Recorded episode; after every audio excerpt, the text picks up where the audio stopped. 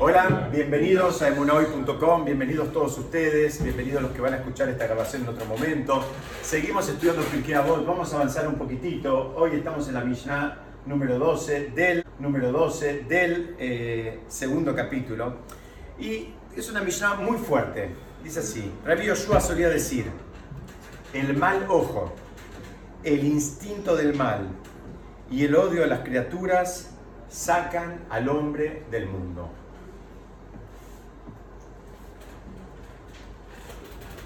Es una Mishnah muy fuerte porque no está hablando de... Está hablando de, tres actitudes que la vamos, lamentablemente la encontramos en la sociedad mucho más de lo que quisiéramos. Y por el otro lado, digamos, la consecuencia que trae Rabbi Yoshua dice, no es algo menor, dice, sacan al hombre del mundo. No está diciendo, bueno, mira, es un problema, hay que arreglarlo, te está diciendo que, que es algo, digamos, absolutamente grave. Creo que, creo que estamos todos de acuerdo con esto, pero ahora vamos a estudiarlo un poco más. Tal, vez creo que también estaremos de acuerdo que hay más cosas para agregar. ¿no?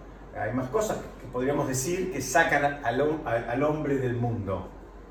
Por ejemplo, el egoísmo. No escuché. El egoísmo, por ejemplo, el orgullo. Los pantalones azules. La visión desmedida, podríamos decir otras cosas. Entonces, dejen eso en un costadito para tratar después de entender por qué singularizó estos tres problemas. Vamos a tratar de ir entendiendo de a poquito qué significa un mal ojo.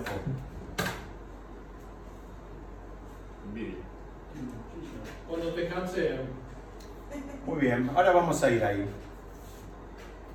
Entonces, explican que eligió estos tres problemas porque van en contra del sentido de la creación. Hay una raíz, en esos tres problemas, que de ahora los vamos a ir explicando, tenemos que empezar a entender que hay un problema de raíz espiritual que la persona que actúa, digamos, o que se manifiestan en él esos, esas tres condiciones, dijimos, el mal ojo, ¿se acuerdan, no? Vuelvo para atrás. El odio a las criaturas, el, el o el instinto del mal, y el odio a las criaturas. Si la persona que odia a la gente, o que tiene una mirada, que ahora vamos a tratar de explicar qué significa esto del mal ojo, el Ainara, el famoso Ainara, mal traducido como mal de ojo, y, este, y mm, ¿cuál era el tercero? Y el, odio a las criaturas. Dice, bueno, esos son contrarios a la finalidad del mundo. La finalidad del mundo va por un lado y el que se manifiesta, o, la persona en quien se manifiestan esas tres características, va, va en sentido contrario. Por eso eligió estas tres. Por supuesto que también es grave ser egoísta y ser orgulloso y, un montón de otras cosas. Pero ¿por qué eligió estas tres para decir que sacan a la persona del mundo? Porque va en contra a los principios de la creación del mundo. Una primera regla general. Hashem nos considera a todos nosotros como hijos. Si somos hijos, Hashem pretende que actuemos entre nosotros como hermanos. Todos los que somos padres acá sabemos que una de, las eh, emociones más difíciles como padres es cuando vemos hijos que no se llevan bien. Cuando hijos que no se ayudan, que no se, digamos, no se, no, se complementan, no se acompañan. Cuando hijos que son competitivos, ni que hablar los casos que, de hermanos que no se hablan. Ni que hablar. Dice, bueno, para que uno pueda por lo menos tener una medida de, la gravedad espiritual de esto, lo mismo que sentimos nosotros como padres, cuando Dios nos permite, hay una, hay una rispidez entre nuestros hijos, bueno, de la misma manera es espiritualmente el, el problema.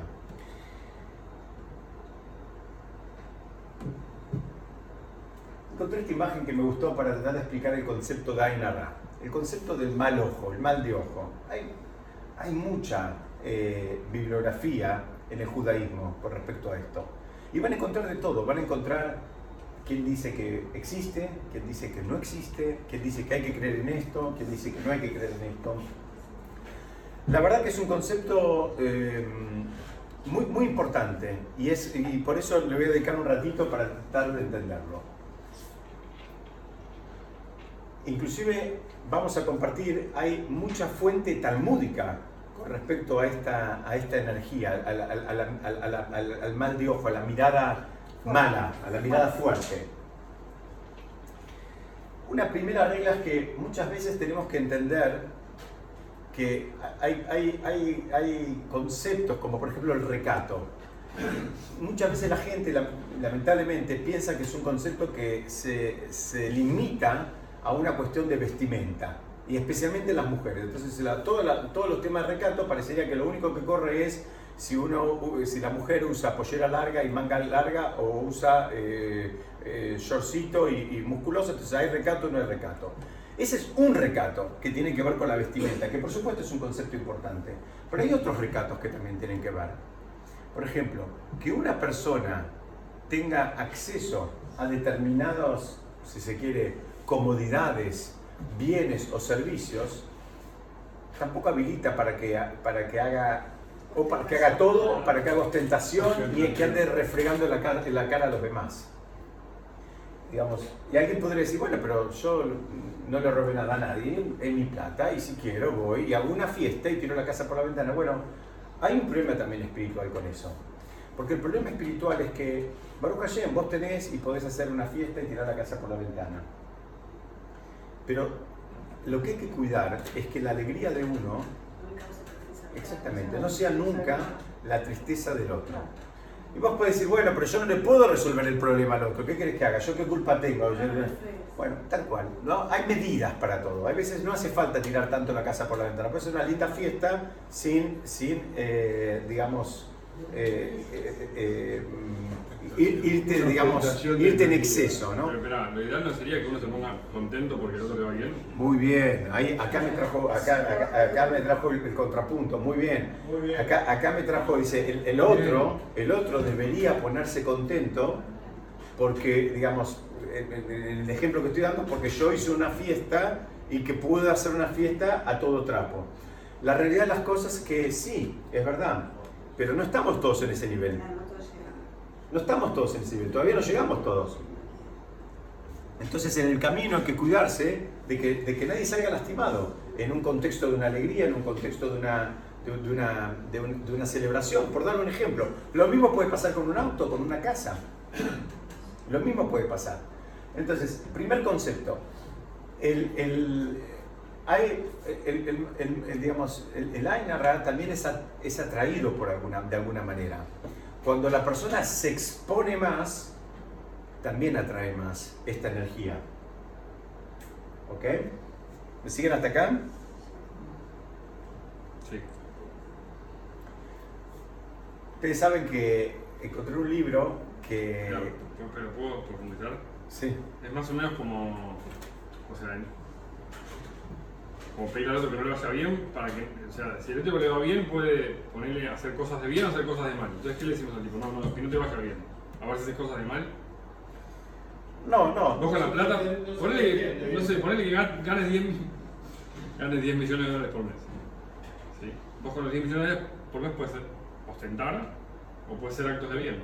Entonces, lo mejor que puede ser es apuntar, es que haya mucha gente que le vaya bien y, esa, y, y digamos, intentar influenciarlos para que hagan cosas de bien en lugar de cosas de mal. Absolutamente. No hay ningún problema con la abundancia. Esto es algo importante que tiene que quedar claro. No hay ningún problema con la abundancia y no hay ningún problema con eso. El, problema es después con qué actitud y hasta qué punto vos usás, cómo usás esa abundancia.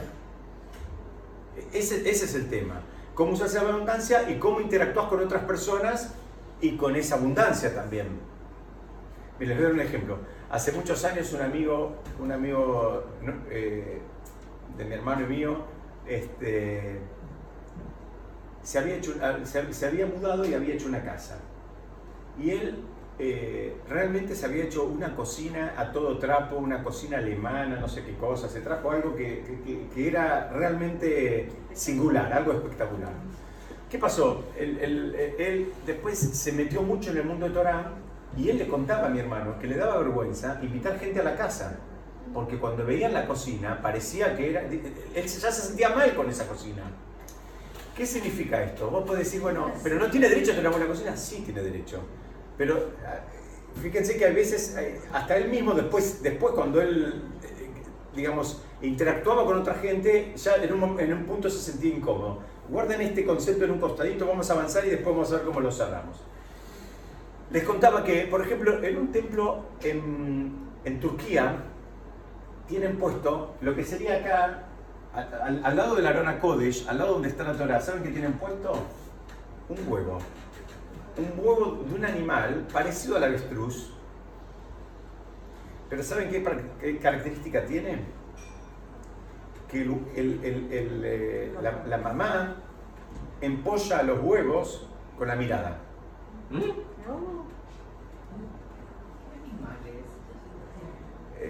Es, de la familia de las, de las eh, ¿cómo se llaman? No, es tan grande, es de la familia de, como si fuera de las gaviotas, de, esa familia. Eh, no sé el nombre en castellano, después me fijo bien en hebreo que no me lo acuerdo ahora tampoco, pero no importa. El concepto es este, ¿por qué lo tienen ahí? Lo ponen ahí al lado para que la gente sepa. Dice, fíjense que la mirada puede dar calor.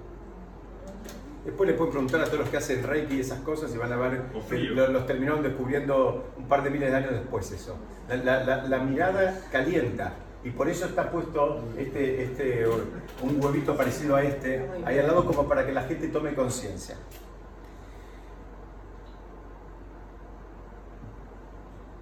Hay,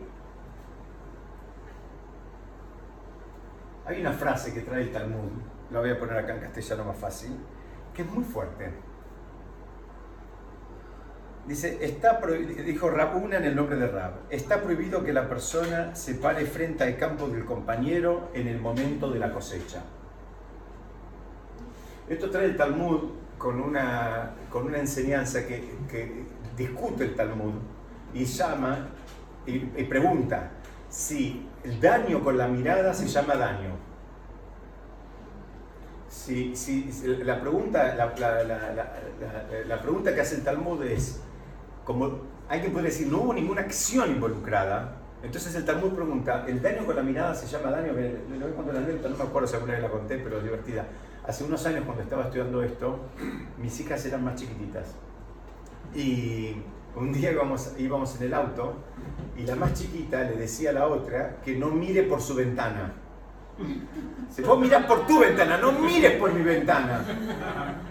Porque le molestaba que miren por la ventana de ella. Bueno, ahí comprobó la, idea del Talmud que dice que el daño de la mirada se llama daño. Y el Talmud termina diciendo, mira, no vayas a ver cuando está cosechando. Entonces preguntan, ¿por qué?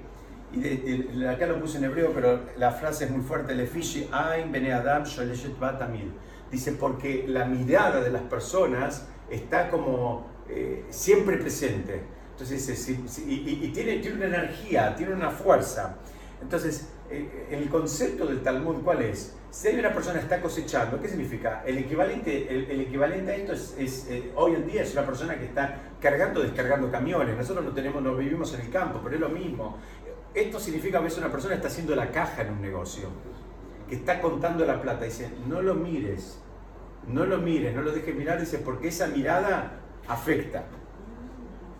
En la época de la virtualidad es interesante toda esta mirada. porque todo el mundo sube permanentemente su vida a todas las redes y esto es un concepto muy actual. Es un concepto sumamente actual y donde hay, donde hay muchos problemas. ¿Se acuerdan que hace unos años, eh, hace un tiempo lo comenté, estudiamos ese caso que había habido en Estados Unidos de, de, una mujer que lo va a ver al rap y, y le dice que estaba muy angustiada entonces el rap le, pregunta por qué y le muestra una foto en Facebook de una amiga. Entonces le muestra la foto de la amiga y una foto, el rap dice, una, una, una, familia, una foto familiar. Dice, y el rap dice, le echa un poco de sal y pimienta, el rap dice, pero estaba toda la familia este, bien vestida, era una foto, digamos, este, decorosa, era una foto que cumplía con todas las normas, si se quiere, de, de, de recato y demás. Entonces él no entendía por qué. Entonces en un momento le pregunta a la señora, ¿pero qué problema hay con esta foto? Dice, no, porque dice, yo enviudé hace un año. Yo no puedo tener una foto así toda, con toda la familia. Y el rab que dio este shur y lo explicó hace unos años para Tisha él dijo, muchas veces con esto, con esta, con esta fobia de subir todo lo que uno hace y la vida, uno no, no toma en cuenta cómo puede repercutir en el otro, hasta una cosa de lo más inocente de una foto familiar. Bueno, tal vez eh, para algunos sea exagerado, tal vez sirva para despertar la sensibilidad y tener un poco de cuidado. ¿Cómo puede resultarle al otro lo que estoy por hacer, lo que estoy por mostrar, lo que estoy por decir? Y esto es aplicable a todo. Eh, a veces ustedes saben que no decir no es mentir. No es mentir. A veces no hace falta decir todo. A veces, Baruch Hashem, una persona puede subirse al avión ocho veces por año y el otro no, tal vez no puede ni siquiera ir en micro a otro. Entonces no hace falta que cuentes todo, no hace falta que hagas público todo. Hay cosas que las puedes seguir haciendo, no hay ningún problema. Pero tenés esa sensibilidad y fíjate a ver qué, qué, le pasa al otro con, con, digamos, con, su vida y, con, cómo la está peleando. Y tal vez hay cosas que tal vez tengas que obviarlas o, o no comentar tanto o no dar tantos detalles. ¿Sí? ¿Estamos bien?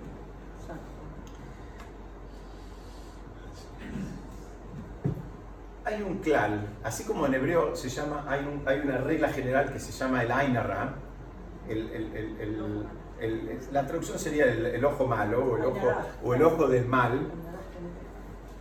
Hay, hay otra, está lo opuesto, que se llama el Aintoba, la mirada buena vamos a tener que estudiar un poquito cómo es la mirada correcta para poder entender cómo es la mirada incorrecta. Dice, la primera, la primera característica es que la persona mira y, mira con una mirada blanda, con una mirada, como decían por acá, ¿no? que se puede poner contento con, lo, bueno del otro. Ese es un símbolo de madurez, eh, digamos, eh, psicológica y espiritual, que la persona pueda ponerse contento con, el éxito del otro. El ejemplo que se da siempre cuando se estudia esto era la relación de Jonatán y David. Ustedes saben que David quería ser rey de Israel y Jonatán, que era su íntimo amigo, también quería ser rey de Israel. Y Jonatán al final terminó siendo David. Y Jonatán dice la famosa frase, dice, si era algo bueno porque lo quería para mí, también puedo ponerme contento cuando lo tiene el otro. En general, digamos, si uno no trabajó sus cualidades, cuando lo que yo quería le toca al otro, se me tuerce la cara. Bueno, tenemos que empezar a saber que ahí estamos en, un problema espiritual. ¿Por qué?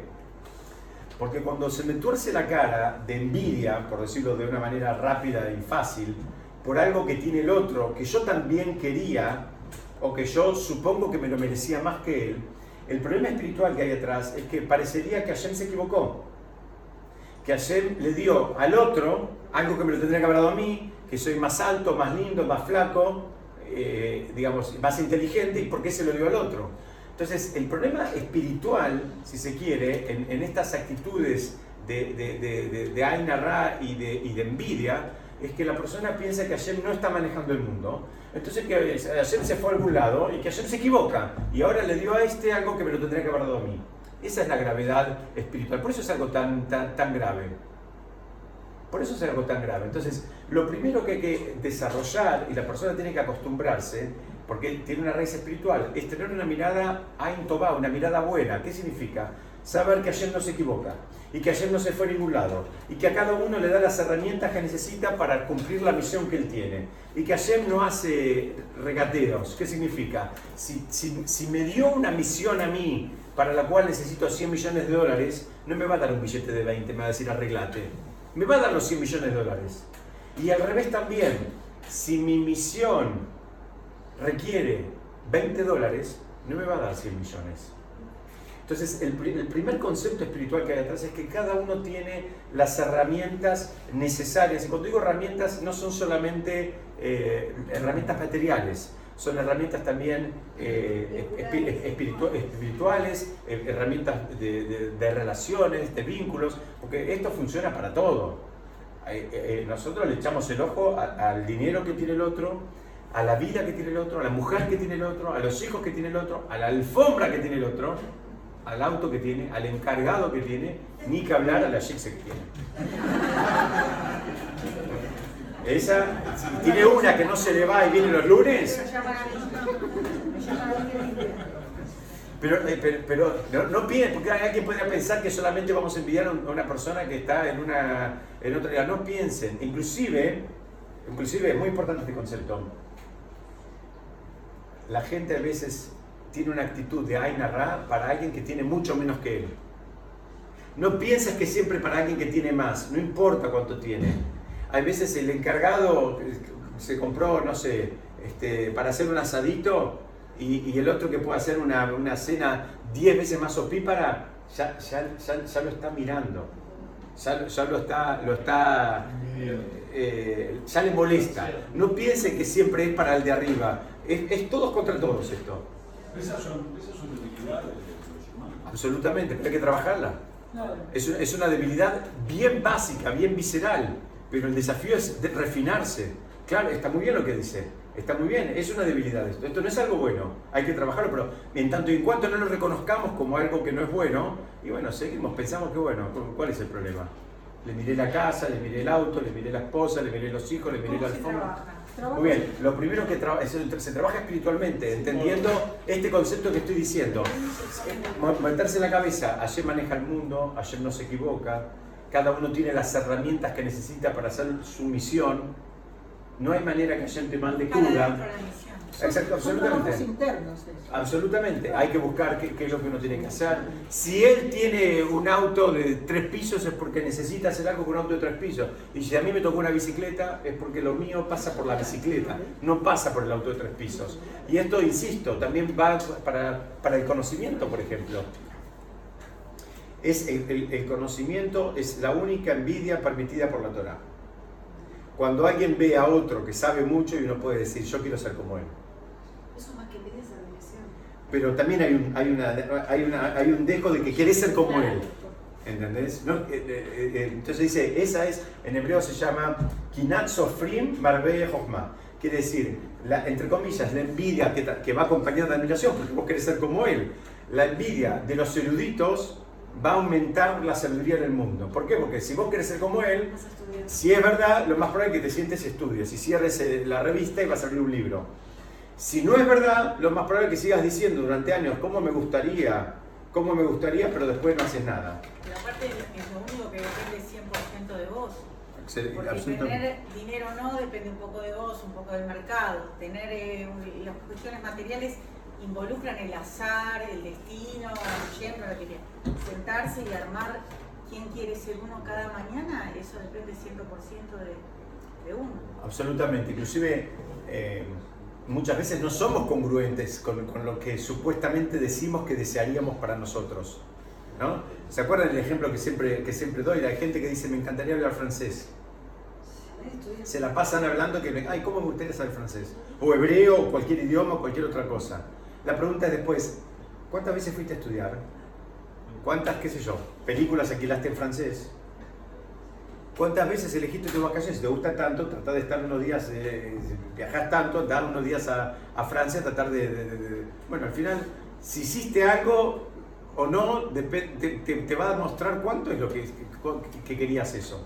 Porque muchas veces queremos cosas, pero no queremos hacer el esfuerzo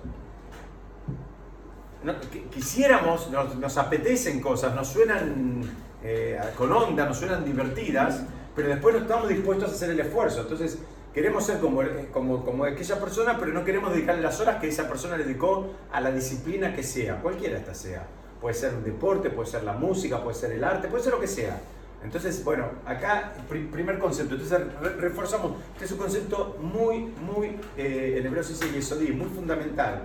La, primera cosa es la mirada correcta. La mirada correcta, ¿qué significa? La mirada correcta al mundo. La mirada correcta al mundo es que él tiene lo que tiene que tener y yo tengo lo que tengo que tener. Y entonces puedo estar, como va a decir en Pirkei en otro lado, donde dice quién es el rico, dice que está contento con su parte. Entonces ahí voy a poder estar contento. En tanto y en cuanto no trabajé esto espiritualmente, y bueno, voy a estar siempre, siempre me falta, porque siempre me voy a encontrar con uno que tiene una casa más grande, o una esposa más joven, o un eh, auto más eh, nuevo, o, lo que se les ocurra. Entonces, esta es la primera forma en que hay que trabajarlo. Este es un concepto que hay que repetirlo y machacarlo e insistir. ¿Saben por qué? Porque toda la educación occidental nos lleva para el otro lado. La supuesta competencia te lleva a querer lo del otro.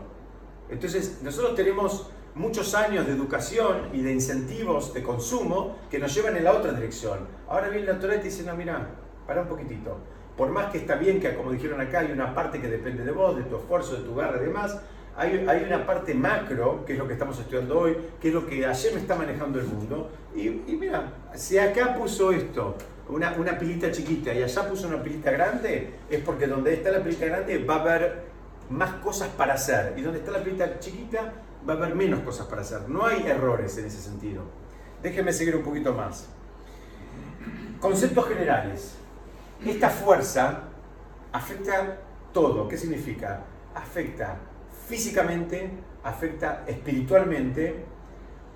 Y ahora viene un, concepto que para muchos tal vez sea una novedad. Afecta inclusive las relaciones propias. Una persona puede, puede digamos, eh, eh, actuar con la mirada de Aina con la mirada mala, aún con sus propios hijos. No piense que siempre tiene que ver con el ajeno. Esto funciona inclusive con las cosas propias. ¿sí? Entonces, de vuelta, me preguntaban acá cómo se hace. Ya dimos una pista, vamos a dar una segunda pista. ¿Es inconsciente cuando vos hablar sobre los hijos? Claro. Es inconsciente. Claro. Es inconsciente. Lo que pasa es que, bueno, ahora que sabemos tenemos que trabajarlo. ¿Pero qué sería, a veces mi, competir contra tu hijo. No, ni siquiera más básico todavía. mucho más básico. Tenés un bebé hermoso, gordito y demás, vos mismo le podés, le podés hacer ainar a tu hijo. Uno mismo puede hacer el ainar al, hijo. Y ahora vamos a explicar por cómo, cómo, se arregla eso, cómo, cuál es la, la aproximación correcta. En, en, en, esta operación que estamos leyendo en la Torah, que cuenta la historia de Abraham y Sarah, hay, una famosa, hay un famoso episodio que cuando se estudia, la verdad que genera un poco de, signo de interrogación, que es que cuando Abraham llega con Sarah, ah, entonces él le dice, mira, en hebreo le dice, Nayadati que mareat. Dice como, ahora, ahora sé que sos linda, sería la traducción literal. Claro, como dice, ahora sé que sos linda. Entonces le dice que, como él tenía miedo que lo maten, porque ella, digamos, era la, manera de manejarse, ¿no? al, rey le gustaba la mujer de, alguien, ese alguien no existía más, esa mujer le quedaba disponible. Entonces, ¿qué le dice? Esta historia conocida que le dice que diga que es su hermana.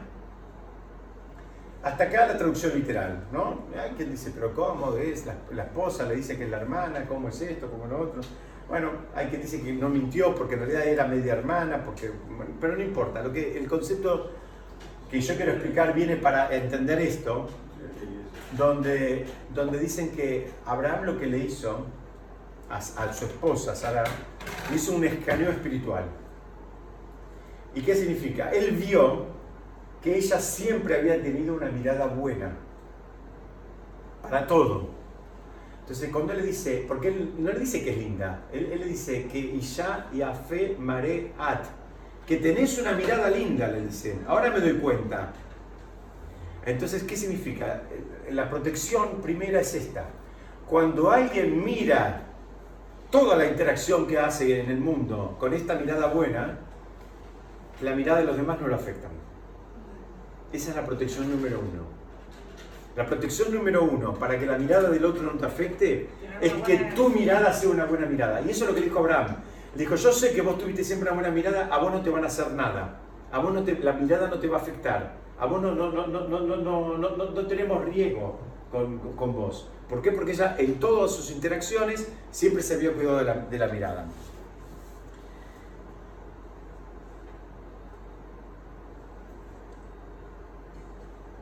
Hay una historia que trae la Gemara, durísima. Dice que Rab iba caminando con sus alumnos por el cementerio y les dijo, de cada 100 muertos que hay, 99 murieron por el Ainara y uno murió por, cosas, por causas naturales. De esto hay más No. No, no hay. 99 murieron por Ainara. Vamos a tratar de estudiar esto, pero es que le está diciendo, mira, dice, la gente se muere de esto. Esta fuente es del Talmud. Voy a traer un par de fuentes más. Según el Midrash Tanjumán,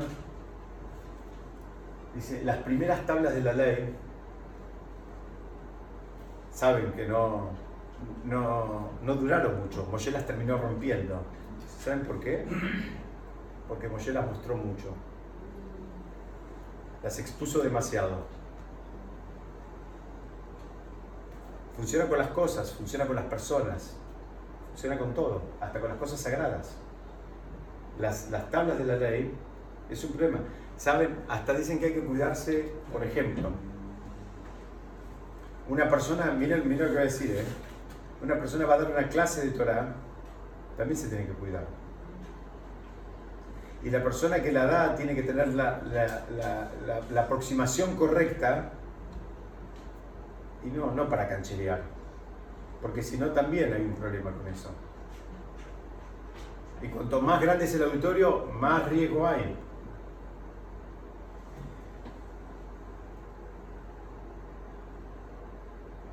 Hay otra historia en el Talmud, en el Tratado de Berajot, donde había dos grandes sabios que estaban discutiendo. Estaban discutiendo una alhaja, una ley. A ver cómo queda la ley. Estaban discutiendo. Como pasa siempre, la, ley quedó como la opinión de uno de ellos. Dice que el otro le preguntó, ahí como conclusión, ¿cómo están tus padres? Y le dice, están bien, en la ciudad. Así que cuando fue a la ciudad los padres habían fallecido. Estamos hablando de dos gigantes espirituales. Y explican ahí que uno de ellos era huérfano de nacimiento y que pensó en un momento que tal vez eh, la agudeza del compañero en el estudio era producto de todo ese cariño extra que él había recibido en su hogar, que a él le faltó, etcétera, etcétera. ¡Pum! Lo mató. El Talmud, les explico, está lleno de estas historias. Pero no dijiste que la envidia del conocimiento es sano. Sí, pero acá le, miró a los padres. Le, miró, le miró a los padres. Entonces, ¿por qué? Porque dice que es una fuerza que una vez que sale, ya, no la controla. Pobre, el misma persona que lo hace, no, no tiene control sobre esto.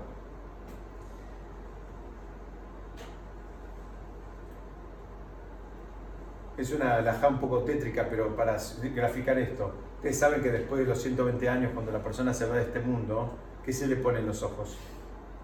Se le pone tierra en los ojos, para que no mire más un mundo que ya no le toca para que no mire más. Ya se murió y le ponemos tierrita en el ritual nuestro. Sí. Sí. Que nadie sepa. Otro ejemplo que traigo, traigo en la Lajá. Lo estudiamos hace un tiempito. ¿Se acuerdan? El caso se llama en hebreo la Igla Arufá. ¿Qué era el caso? Era una persona que había muerto entre dos ciudades.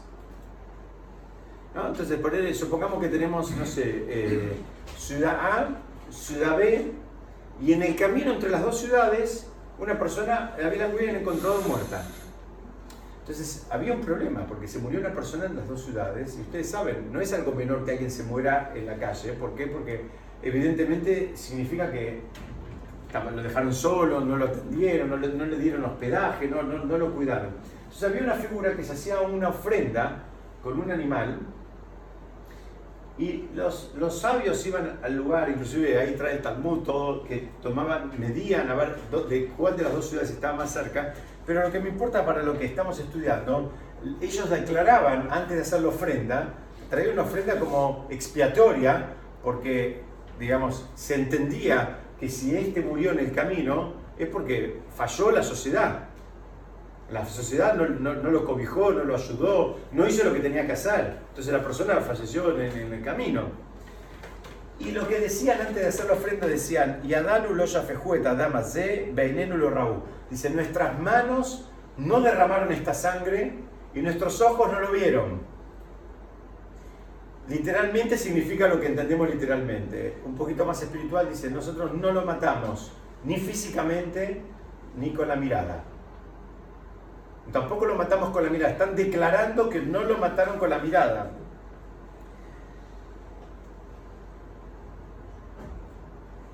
Entonces, acá trajimos unas cuantas fuentes y vimos cómo eh, inclusive la ley judía está atravesada por, por, este concepto. No es una cosa, que nadie piense que es una cosa de, ¿cómo se dice?, de superstición. Es en hebreo se llama es un metziut, es, es una realidad, es una energía que existe y que hay gente que la puede manejar más, hay gente que la puede manejar menos. Lo supuesto es que cuanto la persona más se va refinando espiritualmente, lo debería poder manejar más. Entonces, ahora viene, ¿y cómo, cómo hago? ¿Cómo hago si yo quiero alabar a un amigo? O quiero decir, qué lindo bebé, qué lindo, qué gordito el bebé, o qué linda mi hija, más grande, más chica, más, más mediana. A veces quiere decir algo bueno y este, independientemente de la edad. Entonces, ¿cómo se hace? Porque si, entonces, el concepto es que tiene que haber una vinculación con Hashem. ¿Qué significa? Por ejemplo, vos podés decir que mi hija es inteligente, y por otro lado decís, bueno, que Hashem la cuide. O Baruch Hashem, gracias a Dios, mi hija es inteligente. ¿Qué significa? Todos los logros materiales y espirituales, económicos, los vinculás con Hashem, no con la persona que también está bien. La semana pasada, ¿se acuerdan? Estuvimos afuera e inclusive dijeron que nada de lo que uno tiene es de uno, en definitiva. Esto es lo mismo. Esa belleza que vos estás halagando. Gracias a Dios, eh, sos hermosa. Gracias a Dios sos muy linda. O que, que Dios te O sea, vincularlo. No, no, no sentirlo como un logro propio, pero inclusive las cosas materiales también. Gracias a Dios me compré un auto nuevo. Gracias a Dios es muy cómodo, tiene tapizado de cuero. O sea, no hace falta decir gracias a Dios, pero lo que hace falta es hacer un anclaje y entender que también ese auto nuevo es una herramienta y que ojalá pueda hacer buen uso de esa herramienta. ¿Qué significa hacer buen uso? Bueno, que me beneficie yo, que beneficie a alguna otra persona, que pueda algún día, no sé, eh, compartirlo, en fin, para cualquier cosa material que tengamos. ¿Se entiende? Me parece que más que vincularlo es reconocer que está yendo ahí. Claro. Absolutamente. Ese va por el mismo lado va por el mismo lado. Ver la mano de Hashem en las cosas. En las cosas, en las, en las relaciones, en, en, las comodidades que tenemos. No hay ningún problema. Te querés ir de vacaciones, puedes ir a un hotel de 5 estrellas de la cadena de lujo que se te ocurra. No hay ningún problema. Pero ¿sabes qué? Entres decís, Baruch Hashem, que podemos parar en este lugar. La verdad, y es más, dicen que uno tiene que sentir como que lo hicieron para que hoy vaya yo. Este lugar lo hicieron entero para que hoy vaya yo. Inclusive con la, con la belleza natural que uno, ve. Vas a Bariloche, ves los paisajes espectaculares de los lagos y tenés que decir, tenés que ver la mano de ahí y tenés que decir, mira, me lo pusieron acá adelante para hoy venga yo y lo disfrute. ¿Se entiende? ¿Avanzamos un poquito? Preguntan, ¿por qué nos cuesta tanto esto? porque cuesta mucho esto. Tenemos que saber que es parte de la educación que recibimos nosotros, que también hace su trabajo lo que llama en hebreo el Yetzirah, el instinto del mal, que es el otro enemigo que nombramos los tres al principio. ¿Por qué? Porque el Yetzirah, ¿qué trabaja? El Yetzirah te, te hace creer que hay un mundo espiritual y un mundo material y que no tiene nada que ver uno con el otro. Y así nos fuimos educados nosotros. Fuimos educados que parecían como, compartimentos estancos. Una cosa es lo que hacemos acá adentro, después de la puerta para afuera es otra cosa. Y, parecería que no tiene ninguna relación. Entonces el trabajo que hay es empezar a entender que hay, como esta escalera mecánica que encontré, este, hay una vinculación permanente entre lo que nos pasa en el mundo material y lo que está pasando en el mundo espiritual. No, no es algo casual. No, nada es casual, hay una vinculación permanente, esto, esto es un ida y vuelta, están interconectados. Y esa también es otra de las formas de, digamos, de aproximarse y de tener una mirada buena. Entender que hay, que hay algo espiritual que está, que está vinculado. Y bueno, si se cayó la reserva, eh, eh, no esperes, no esperes que se caiga el avión para estar contenta, porque la, la mayoría de las veces se cae tu reserva y el avión no se cae, llegan todos bien al otro lugar. No hace falta que se caiga el avión para uno poder decir Baruch Hashem. Entendé que hay alguien que está manejando el mundo y se te cayó la reserva. ¿Sabes qué? Quería viajar el domingo, ahora vas a tener que viajar el martes. Y puede haber un millón de motivos por los cuales vas a viajar el martes. No lo sabes. Y no pienses que el único motivo es que el avión del domingo se cayó después. Porque la realidad de las cosas es que no se va a caer. La mayoría de las veces no se caen los aviones. Baruch Hashem. A mí me pasó una vez, yo les conté ya. Ya les conté. Ya les conté ya. Pero no hace falta llegar al extremo, porque no siempre se te va a revelar algo. ¿Y, para qué queremos algo tan trágico? Deja, se maneja el mundo y, me dijo que hoy no y listo. Que no se lastime nadie, que no se muera nadie, que no, que no haya emergencia, que no haya nada. Entonces, ¿se entiende por qué nos cuesta tanto? Porque hay, eh, nos educaron pensando que son dos mundos absolutamente disociados. Estamos ahora empezando a tratar de entender que está todo relacionado, el mundo espiritual y el mundo material. La misión que tiene la persona es una misión espiritual que tiene un impacto en el mundo material, que necesita recursos, necesita conocimiento, necesita vínculos, necesita, necesita cosas, necesita dinero. Muy bien, no hay ningún problema. Ponerlo en el servicio de tu misión. No te angusties si el de al lado tiene más recursos, porque él seguramente tiene una misión que requiera más recursos. No te pongas triste si sentís que vos tenés pocos recursos. Empecé a entender que tenés los recursos que tenés que tener para la misión que vos tenés. No te quejes más. Terminala, basta. Se terminó, no hay más quejas. No, porque si yo tuviera una esposa así, o si yo tuviera un marido asado, si yo tuviera esto así, otro... Tenés lo que tenés que tener. Se terminó. Y no es un concepto naif, no es un concepto conformista, no es un concepto conformista, es un concepto espiritual. Porque si no te pasás la vida quejándote y, pensando que qué hubiese sido de tu vida si hubiese tenido eh, un metro más de altura o un, par de ceros más en la cuenta o, tales negocios o tales otras oportunidades. Tuviste las oportunidades que tenías que tener.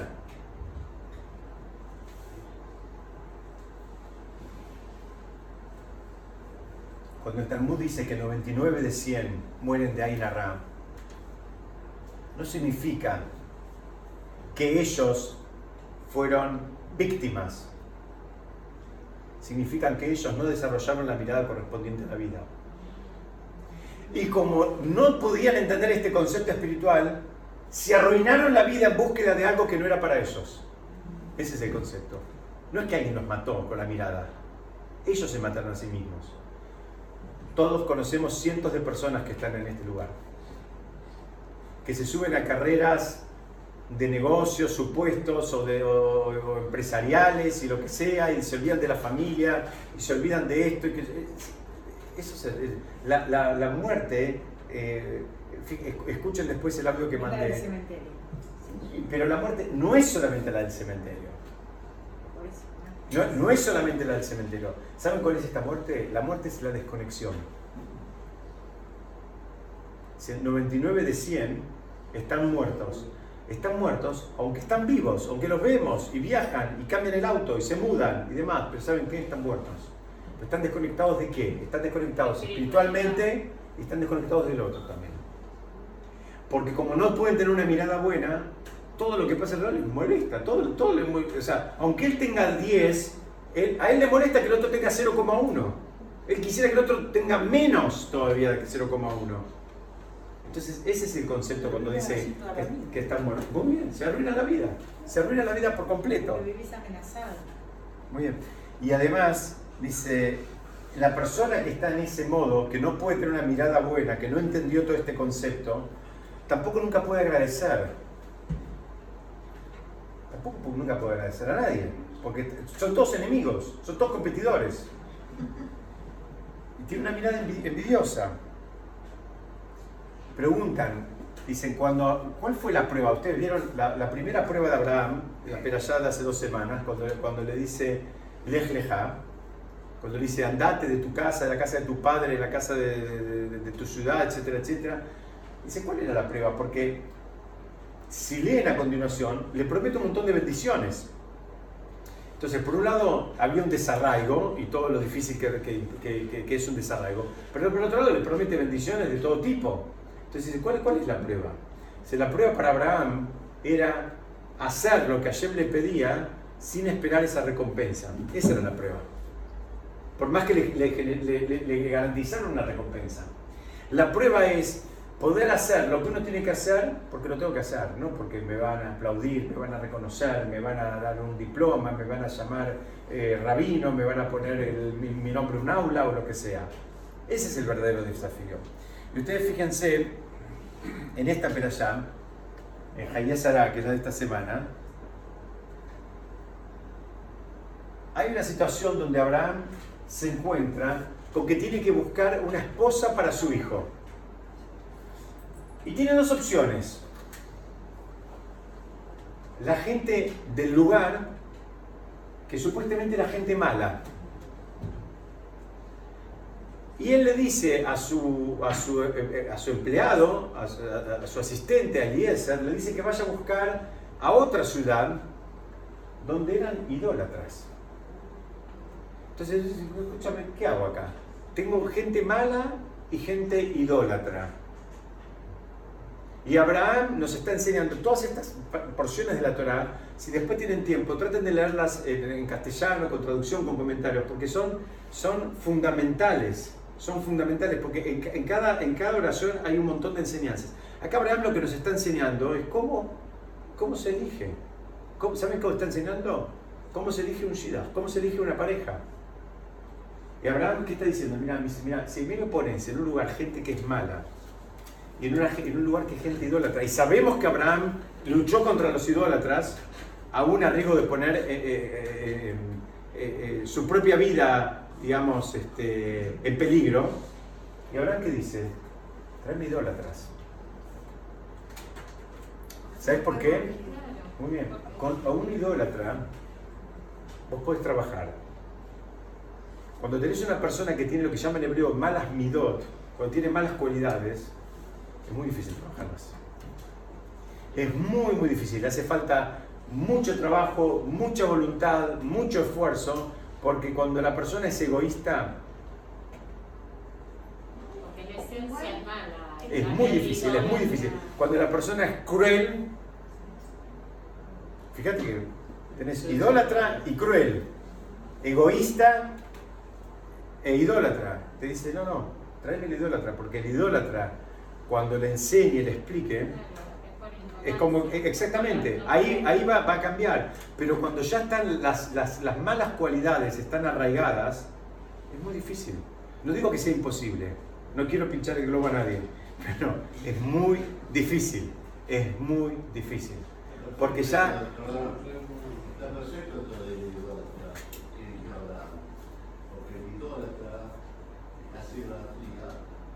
tiene fe, tiene fe en algo. También malvado. Excelente. El, con el idólatra tenés con quién trabajar. tenés con quién trabajar. Podés enseñarle, podés explicarle, podés. Entonces, tenés alguien con quien trabajar. En el otro lado, con gente mala, es, es mucho más difícil. Y acá quiero, ahora me detengo y voy a hacer otra lectura de esta misma situación. Que acá, por lo menos, hay una que es psicóloga y me va a ayudar la frase que usa Abraham para decir que la gente que estaba, digamos, alrededor de él era mala, dice, ayer, él dice que era gente mala y él, dice, ayer anojibe kilbam. La traducción literal sería que, la, gente es mala, que la gente que está alrededor mío, que yo estoy en el medio de ellos, ¿eh? esos son malos. Esa sería la traducción literal. La traducción un poquito más profunda el anojí es el yo. Y Abraham lo que le dijo a, su, asistente, le dijo, mira, esta gente tiene el yo entre ellos. Lo tienen a flor de piel. Con ellos no puedo. Abraham, un minuto, un minuto. Abraham le dijo, de vuelta, Anojí es la primera palabra también de los diez mandamientos, es, el yo. Dijo, ellos tienen el yo a flor de piel, alrededor. Una, una, lectura literal quiere decir que Él está en el medio de ellos, pero la lectura más profunda es, cuidado, eh, con ellos no puedo, porque tienen el yo de recontra super desarrollado. Dice, no puedo, traigo un idólatra. Sí, sí, sí, sí. Es así. Ah, ya está. La realidad de las cosas es que el que lamentablemente es amarrete, o el que es egoísta, o el que es enojadizo, en cada situación que se presente va a aflorar su cualidad. Y hay veces no aflora porque tiene algún interés, porque sabe que si no después eh, no va a haber más. Si Dios quiere en otra oportunidad vamos a estudiar esto eh, eh, con más detalles, pero la realidad de las cosas es que esas cualidades salen, vuelven a salir. Y es lo que Abraham nos está enseñando acá. Abraham dijo, ¿sabes qué? No puedo con estos. Me tenés que traer del otro lado. Porque alguien podría decir, pero es como que no es que fue a buscar de, digamos, educados por la realeza, fue a buscar otro lugar que no eran tampoco gran cosa, pero por lo menos no tenían este problema. ¿Se entendió este, este concepto? Pero hay conciencia de, hay conciencia de una mala cualidad tampoco, hay como un techo. ¿Vos estás diciendo no sirve? No, no, no. La realidad de las cosas es que... Puede concientizarse de eso, puede hacer un trabajo. Claro que sí. La realidad de las cosas es que nos guste o no nos guste, todos tenemos cualidades malas. Y todos tenemos que refinarlas. Y cada uno tiene que refinar cada, uno sabe y los que están alrededor nuestro nos hacen saber cuáles son las que tenemos que ir mejorando un poquitito. Este, ¿Se acuerdan que estudiamos este concepto cuando estudiamos los 10 mandamientos? Hay cinco mandamientos que tienen que ver en el vínculo de la persona con Hashem. Y hay otros cinco mandamientos que tienen que ver con los vínculos de, entre las personas, ¿no? No robarás, no matarás, no, no, no, no, cometerás adulterio, en fin, tienen que ver con los vínculos interpersonales. Y hay una pregunta clásica que se hace que es, escúchame, me vas a dar la Torah, dame todas cosas que tienen que ver con Hashem, ¿por qué me das cosas que tienen que ver con el compañero? Y, explicamos que una de, de las explicaciones es que en realidad todos caminamos un poco a tientas, todos creemos que hacemos lo mejor posible, pero todos nos mandamos algunas, algunas macanitas. Entonces, la interacción con las personas te pone en un norte. Las personas sí te dan un boletín. Las personas te dicen, mira, estás siendo muy egoísta, mirá, estás llegando siempre tarde, no te importa nadie, mirá, estás haciendo así, mirá, estás siendo muy amarrete, muy, estás haciendo esto, o estás supuestamente siendo muy generoso donde no tenés que serlo. En fin, las personas te, te, ayudan, te, te, dan, te, dan un, un, feedback, siempre y cuando uno lo, lo, lo, reciba y lo, permita. Sí. Qué difícil es un trabajo de una vida. El equilibrio es sumamente difícil. Es todo un trabajo. ¿Y sabes qué pasa? Cuanto más em, te autoconvences, porque todos nos creemos que el que está, en, la, medida justa somos nosotros.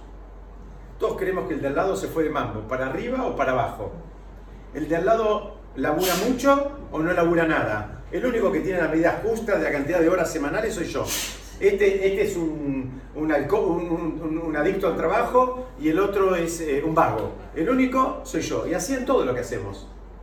Este se mata haciendo dieta, este es un gordinflón, el único que come medido soy yo.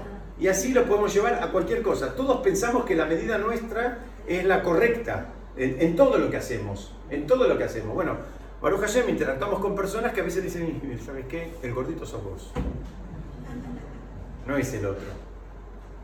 El que está fuera de foco sos vos. Ese, es el trabajo. Entonces, vamos a hacer un pequeño resumen. Si, Dios quiere, vamos a seguir estudiando un poquito más la semana que viene de, este concepto, pero vamos a hacer un pequeño resumen porque me parece que es un concepto muy importante. El concepto de Ainara dice, saca a la persona del mundo. La saca del mundo, ¿sabes por qué? Porque ya no importa lo que pase alrededor. Él tiene su propia agenda y todo le molesta, y todo le, afecta y todo lo, todo lo, pone, lo pone mal. Al revés, la persona que tiene una, un una mirada eh, buena, lo mete en el mundo, interactúa en el mundo y puede ponerse contento con la casa, el otro se mudó y él se puede poner contento, el otro cambió el auto, él se puede poner contento. Es un trabajo, claro que es un trabajo. Y no hay, insisto, no hay ningún problema con que uno quiera tener un auto lindo también, o una casa linda, tan linda como la del otro, pero son dos cosas. Una cosa es que yo quiero tener una casa linda, otra cosa que yo quiero tener la casa del otro. Y otra cosa que yo no quiero que el otro tenga una casa linda. Esto se aprende cuando en, la Torah, más adelante, en un momento hay, hay, un, hay un rey que contrata a un brujo para maldecir al pueblo de Israel. el rey se llamaba Balak, el brujo se llamaba Bilam. Cuando lo manda primero a contratar, ¿qué le dice Bilam? Le dice, ni aunque me dé toda su casa llena de oro, voy a aceptar ir a hacer ese trabajo. Ese es el ejemplo de lo que es Ainara. Ya le había mirado la casa, porque no le dijo ni aunque me dé 100 kilos de oro. Dijo, tu casa llena de oro. Ya le miró la casa, ya se probó los trajes, ya, hizo todo del otro. Ya, como se dice, habitualmente ya le contó las costillas. Absolutamente. Bueno, ese es el ejemplo que llama Ainara. Alguien puede decir, mira, no, tengo, no quiero ir. O puedo decir, ni aunque me pagues tanto voy a ir. O otra cosa distinta, decir, ni aunque me des tu casa llena de oro. Ya le estaba poniendo precio, él quería la casa de él llena de oro, terminó yendo. Entonces, este concepto, resumimos un poquitito, este concepto es un concepto espiritual, no es un tema de ser buena persona o mala persona, no es un tema de ser eh, supersticioso o no ser supersticioso, es una energía que todos emitimos, que todos interactuamos. Es una energía que la tenemos que saber manejar, la tenemos que poder refinar, tenemos que saber interactuar. La mejor manera, la mejor protección y la mejor manera de usar esta energía es saber que Baruch Hashem cada uno tiene lo que tiene que tener, cada uno tiene su verajá, de acuerdo a las misiones que tenga, los desafíos que tenga, y que cada uno no le falta nada y lo que uno tiene es exactamente lo que tiene que tener que ayer no se equivocó. No, no, está mal si uno quiere aspirar a más, no está mal, pero no, no, lo que sí está mal es angustiarse o envidiar lo que tiene el otro. Entonces, ese es un, primer concepto. Otro, otro concepto como protección es también, no solo la mirada, sino también eh, involucrar a Dios en, todo lo bueno que nos pasa en el mundo material y en el mundo espiritual. ¿no? Uno dice, bueno, eh, Baruch Hashem terminé de estudiar un libro lo, pude empezar, lo pude terminar, lo pude entender, lo pude resumir. Bueno, Baruch Hashem también lo pude hacer, porque eh, ¿cuánta, gente hay que conocemos que eh, empiezan los libros y nunca los pueden terminar. Entonces eso también es, una forma, por decir algo. Eh, uno quiere alabarle algo al otro, le dice, qué lindo, tal, bueno, no sé, como se dice como decía mi abuela, que lo uses con salud, que lo uses con verajá, que lo uses con que yo, que, que haya una, una, bendición genuina acompañando. Abraham nos enseña en esta perashá dos, dos, dos, grandes conceptos. El concepto cuando, cuando fue con Sarah, que él le hizo ese escaneo espiritual, y él nos enseña esto de que la protección más grande que hay para, para el Ainara es la mirada que la persona había ejercido y que ejerce durante la vida. Y el otro concepto que nos enseña Abraham es este de acá atrás este concepto que tiene que ver con, eh, mira, con una persona que tiene malas cualidades, y acá me quiero detener un segundo, sí se pueden trabajar las malas cualidades, pero tenemos que saber que es difícil y también depende de cuántas ganas la persona tenga de trabajarlas. Cuando hay una persona que tiene ganas de trabajarlas, nada es imposible. Pero a veces la persona ni siquiera las reconoce como malas cualidades. Ese es el problema. La persona piensa que los demás están equivocados y él se arraiga a esa idea. Entonces ahí sí no tenés con quién trabajar. En tanto en cuanto la persona reconoce por lo menos el diagnóstico, bueno, ahí tenemos con quién trabajar, ya compartimos un diagnóstico, ahora podemos empezar a construir arriba de eso. Va a llevar tiempo, va a llevar esfuerzo. Bueno, este es un trabajo espiritual, no, no solo es un trabajo, si se quiere, emocional, este es un trabajo que nos debería servir para tener mejores vínculos en todo lo que hacemos, con proveedores, con clientes, en el templo, con la familia, con los hijos, con los padres, con los amigos, esto nos, debería ayudar a todos, a, todos en todo lugar. Y es tan importante que la misión empieza diciendo, sacan al hombre del mundo, que es lo peor que nos puede pasar. Lo que está diciendo, mira, te sacaron, ¿sabes qué? Te fuiste. Puede ser que vivas 100 años más, pero ya te sacaron del mundo. Estas cosas te sacaron del mundo. Y volvimos atrás. Eh, eh, el, concepto cuando dice que 99 murieron por ahí narra, que quede claro que no es que fueron víctimas, sino que ellos no tuvieron una mirada correcta de la vida. Y eso hizo que se les consuma la vida entreteniéndose con desafíos que tal vez no eran propios. Pesate ayer, seguimos estudiando la semana que viene. Muchas gracias.